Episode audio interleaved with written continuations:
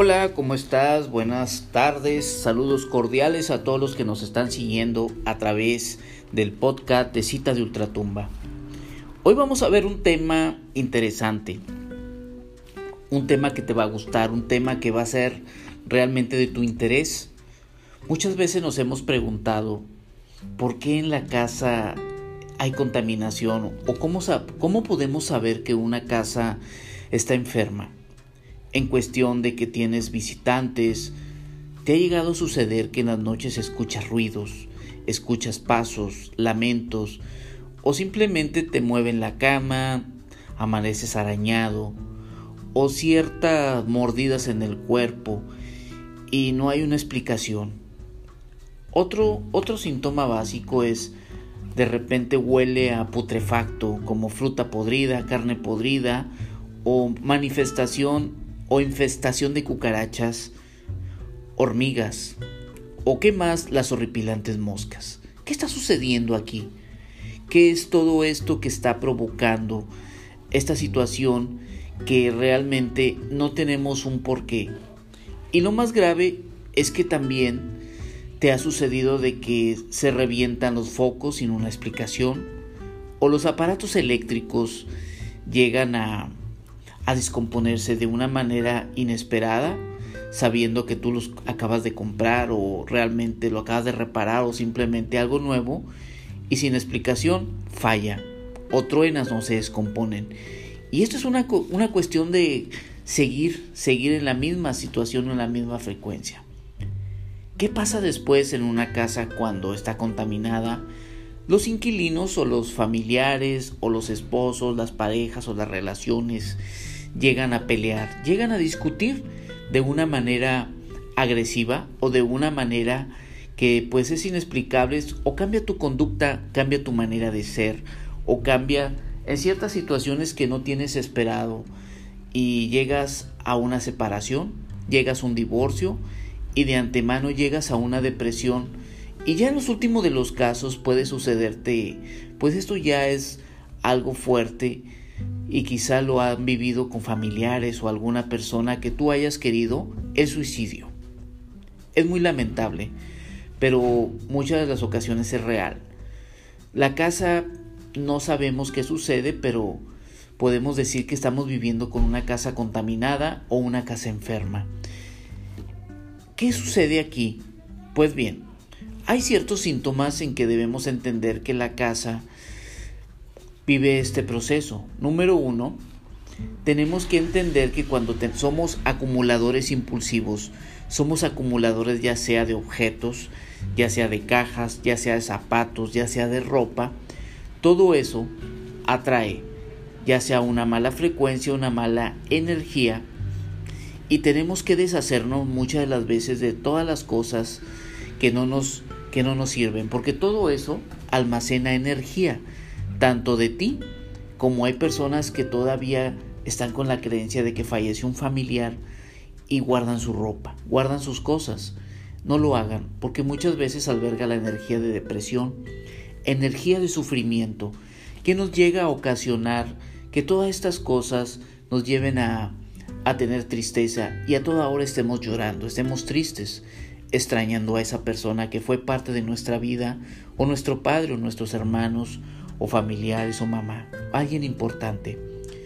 Lo más recomendable es que o lo regales, lo tires y no dejes cosas de este tipo. Otro síntoma básico de que podemos identificar una casa cuando está contaminada es que en las paredes aparecen humedad, mo o manchas blancas.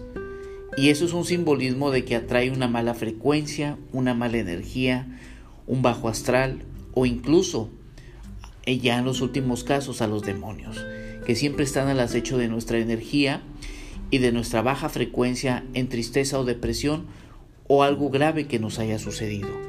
Tenemos que limpiar muy bien y acentuarte para que no haya ese tipo de manchas.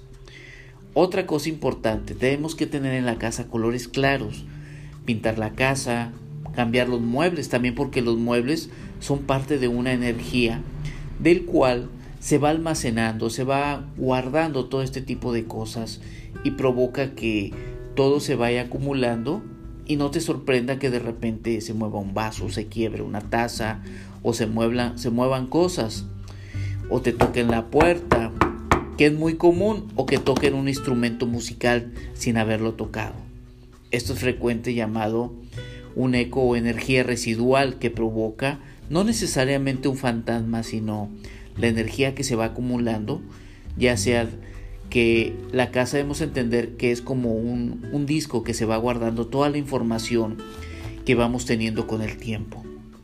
Otra cosa importante que hay que entender es que debemos igual que la casa huela a aromas suaves como ya sea inciensos, inciensos agradables no importa, y hacer constante inciensos para que huela bien la casa y se acerquen energía positiva, energía de luz, alta vibración y que en la casa exista armonía para poder entender o podemos vivir en paz para que las relaciones entre la familia, entre la pareja, en la relación o lo que tú tengas con tus hijos sean afectuosas y sean buenas.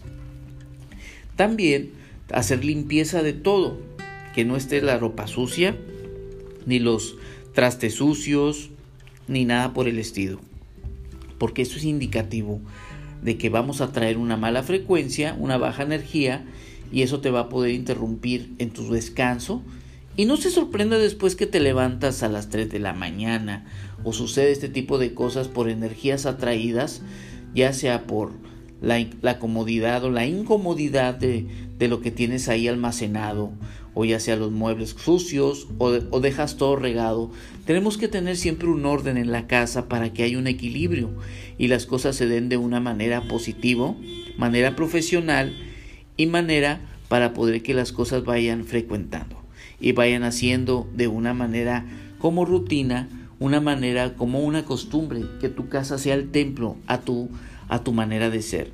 Una manera de ser es simplemente si yo soy pulcro tanto por fuera como por dentro, es la representación tuya de cómo es la casa para evitarnos problemas con este tipo de entidades o tipo de energías o malas energías que vayan a repercutir tanto en tus emociones y en tu vida normal para que no se te cierren las puertas, ya sean trabajo, relación y no batalles. Pues les agradezco a todos este, este día, especialmente ya empezando marzo del año 2022. Bendiciones a ti, bendiciones a todos los que nos están escuchando. No me despido de ti, soy tu servidor Efraín Arispe. Estamos en la ciudad de Monterrey, Nuevo León, la ciudad de las montañas, y espero una próxima transmisión de la página Cita de Ultratumba. Nos vemos hasta la próxima. Un fuerte abrazo para ti y a los tuyos. Hasta pronto. Bye bye.